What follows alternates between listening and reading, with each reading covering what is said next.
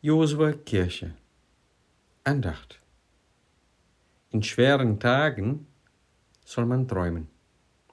So lautet ein Satz aus meiner Kindheit. Ich weiß es nicht mehr, von wem ich das als erster gehört habe, aber diesen Satz gehört zu meinem Leben dazu. Und dazu gehört noch die Bibel. Denn die Bibel ist voller Träume, voller visionären Menschen, die in Schwierigkeiten dank diesen Träumen über sich hinaus gewachsen sind. Ja, in schweren Tagen soll man ruhig träumen, wirklich träumen. Ich liebe die Bibel, weil sie uns über das Leben und der menschlichen Natur nicht etwas vorgaukelt, sondern uns das Leben darstellt, wie es ist. Arbeit und Mühe, Freude und Trauer, Frieden und Krieg, Liebe und Enttäuschung. In der Bibel finden wir die wunderschönsten Liebesgeschichte überhaupt. Aber wir finden auch etwas, was ganz Besonderes ist. Menschen können sich positiv verändern.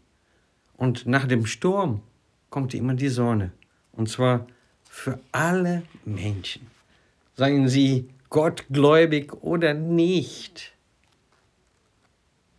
In schweren Tagen soll man träumen. Es liegt in der Natur der Menschen, nach oben hin zu bauen, nach vorne zu schauen, eine Perspektive vor Augen zu haben, ständig in Bewegung zu bleiben.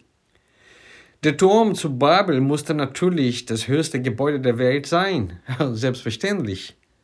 Als Mose vor dem Schilfsmeer stand, hatte er natürlich nicht den Pharao oder den Tod vor Augen, sondern selbstverständlich Kanaan, das Land, das Gott ihm versprochen hat. Die Jerusalemer Gemeinde, trotz Verfolgung und Gefahr, hatte ständig ihr Auftrag, alle Menschen von der Botschaft Jesu zu berichten, stets vor Augen. Nach oben bauen, nach vorne schauen, eine Perspektive vor Augen zu haben, das alles bedeutet nichts anderes als in Bewegung zu bleiben. All dies sind Zeichen des Lebens. Weil wir leben, weil wir Menschen sind, tragen wir all diese Bedürfnisse und Sehnsüchte in uns. Ein Bedürfnis nach besseren Tagen, ein Traum von einer Zukunft, in der etwas Besonderes erreicht werden soll. Es liegt ja in der Natur des Menschen zu träumen. Damit meine ich nicht irgendein Traum, sondern ein Ziel, ja etwas vor Augen zu haben, wofür es sich lohnt, morgens aufzustehen. Was ist dein Traum? Wofür lebst du? Vor einigen Jahren saß ich in der S-Bahn, dann kamen zwei Frauen und saßen im Abteil mir so gegenüber. Und sie unterhielten sich lebhaft über die Tochter oder die Töchter von einer der beiden, die zu der Zeit in Colorado lebte. Begeistert erzählte die eine über die Schönheit und Besonderheit der Region, über die Menschen, die Natur und manche Erlebnisse. Und dann plötzlich wurden die beiden still und sie träumten sie, sie träumten so vor sich hin. Und sie blickten einfach verträumt in die Ferne, als ob sie all das, worüber sie gerade gesprochen haben, vor ihren, ihren inneren Augen hatten. Ein Augenblick lang hatte ich den Eindruck, all diese Bilder mit ansehen zu können. Colorado lag nicht mehr weit weg in Amerika, sondern in unserem Waggon. Träumen verleihen Flügel. Sie geben uns Kraft, sie treiben uns nicht nur nach vorne, sondern nach oben. Sie setzen uns in Bewegung und das Schönste dabei ist, sie sind ansteckend und sie bringen Menschen zusammen. Diese Art von Träumen sind keineswegs Schäumen, nein, sie sind Spur Gottes in unserem Leben. Manchen von diesen Träumen werden von unserer Umgebung als Spinnerei abgestempelt, während andere als kann schon platonisch empfunden werden. Hätten aber Männer wie Martin Luther King ihre Umgebung ernster als ihre Träume wahrgenommen, dann hätten sie mit Sicherheit nicht das erreicht, was sie erreicht haben. Amerika hätte nie Obama als Präsident gehabt und auch niemals eine schwarze Vizepräsidentin. Während dieser Art von Träumen und Schäume, dann wäre Südamerika immer noch nicht entdeckt und der Weg von Europa nach Indien auch immer noch nicht. Die Menschen wären niemals auf dem Mond gelandet. Wir litten immer noch ohne Reformation unter der Macht einer unterdrückenden Klerus oder wohnten immer noch in einer Höhle und wärmten uns dabei am Feuer.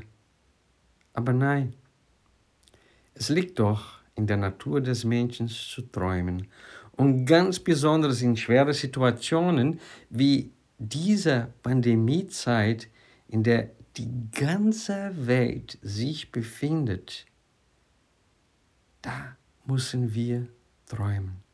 Deswegen lasset uns träumen.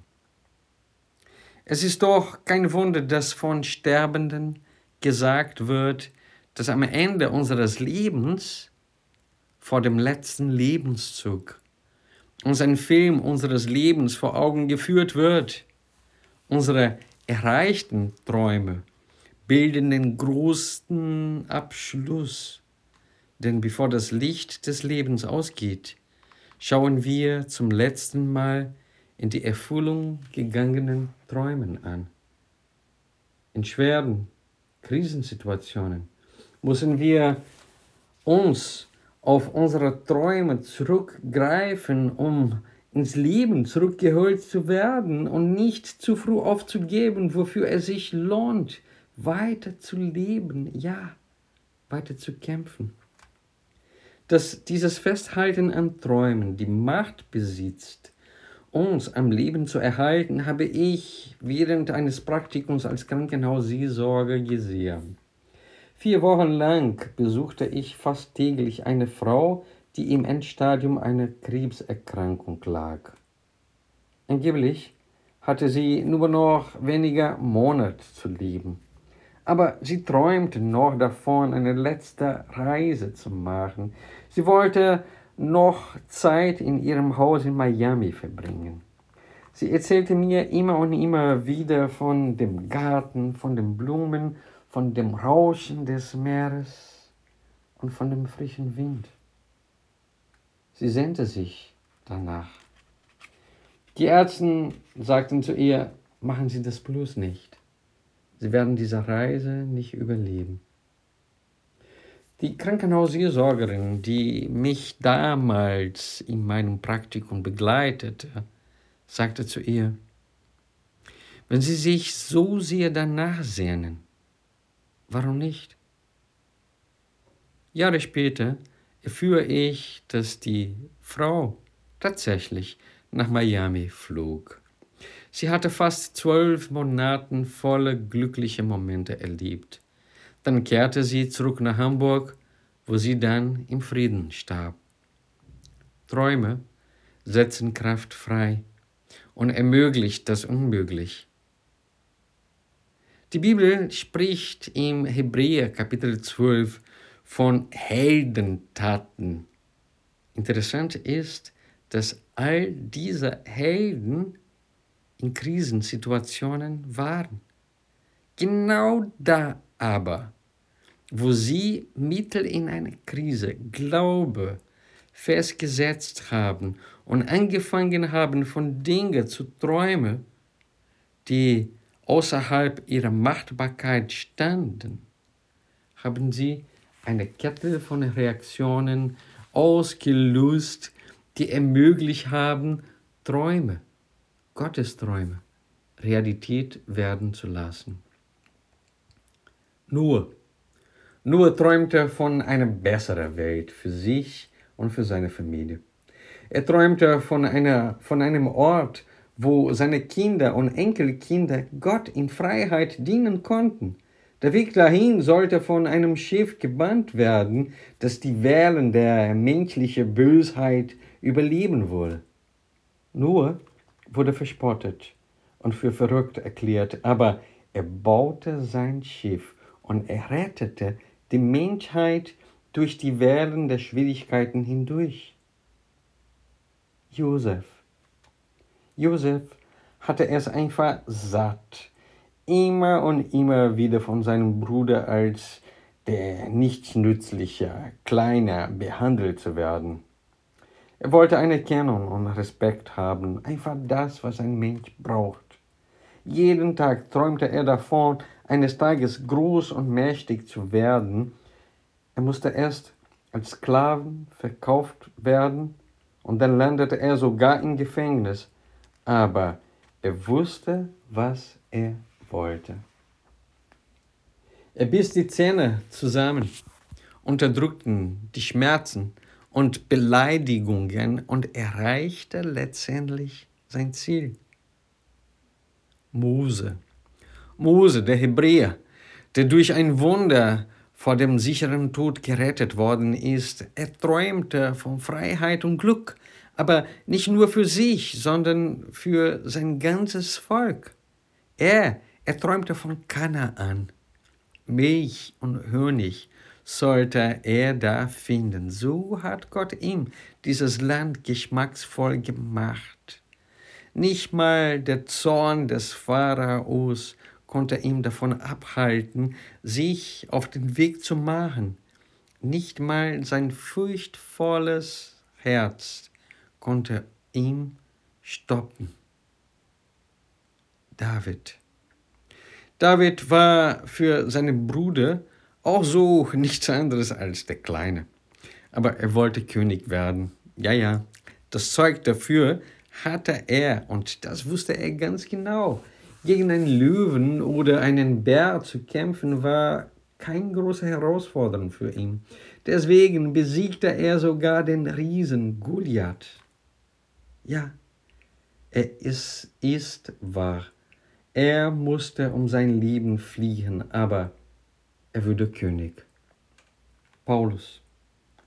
Was Schwierigkeiten und Herausforderungen angeht, kommt er direkt nach unserem Herrn Jesus. Aber als er auf dem Weg nach Damaskus von Jesus geflecht wurde, entstand ein Traum in seinem Herzen. Überall sollten christliche Gemeinden entstehen, und zwar nicht nur unter den Juden, sondern überall. Denn die Liebe Gottes war für alle Menschen. Er musste unendliche Leiden verspottet werden und in viele Gefängnisse landen, aber er wurde zu dem erfolgreichsten Missionar aller Zeiten. Jeder dieser Männer hatten in den Schwierigkeiten, die sie erlebt haben, stets ihre Träume vor Augen gehabt. Während nur verspottet wurde, sagte er bestimmt zu sich selbst und zu seiner Familie, es wird bald regnen. Warte mal ab, es wird bald regnen. Josef, der wiederholte den Satz immer und immer wieder. Ich werde groß werden. Ich werde groß werden. Meine Träume werden sich erfüllen. Mose. Mose konnte den ganzen Weg bis zu den Grenzen Kanaans mit dem Geschmack von Milch und Honig auf der Zunge gern. David. David sprach in seiner Verzweiflung und bestimmte unter Tränen mit sich selbst und mit seinen Männern, ich werde ein König. Nein, ich bin bereits ein König. Wie oft musste Paulus seinen Traum von, vor Augen zu haben und wieder und immer wieder auf die Füße zu kommen. Bestimmt sagte er zu sich selbst immer und immer wieder, die Welt wird Gott erkennen und ich werde meinen Beitrag dazu leisten. Jesus, Gottes Sohn, musste Mensch werden, leiden und auch sterben, um Gottes Traum in Verwirklichung zu bringen, nämlich die Welt mit sich selbst zu versonnen. Auch er hatte seinen Satz, den er immer und immer wieder wiederholte, denn es gab ihm Kraft, das Leid auf sich zu nehmen.